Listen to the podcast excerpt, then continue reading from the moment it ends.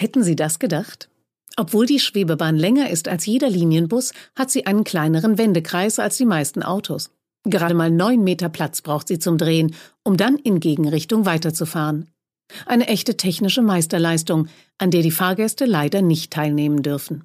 Beim Wendemanöver in der Wagenhalle, das jetzt gleich ansteht, bleibt nur der Fahrer an Bord. Der hat übrigens einen der seltensten Führerscheine der Welt in der Tasche. Denn die Fahrerlaubnis für die Schwebebahn ist bis heute erst einige hundert Mal ausgestellt worden.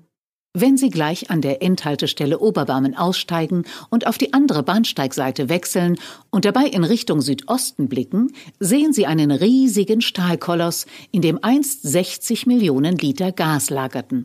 Heute ist der Gaskessel eine sensationelle Attraktion, die einen Besuch wert ist. Im Inneren laufen auf der mit 6000 Quadratmetern größten Leinwand Europas faszinierende Lichtinstallationen. Außerdem finden Sie dort ein Restaurant sowie ein Fitnessstudio.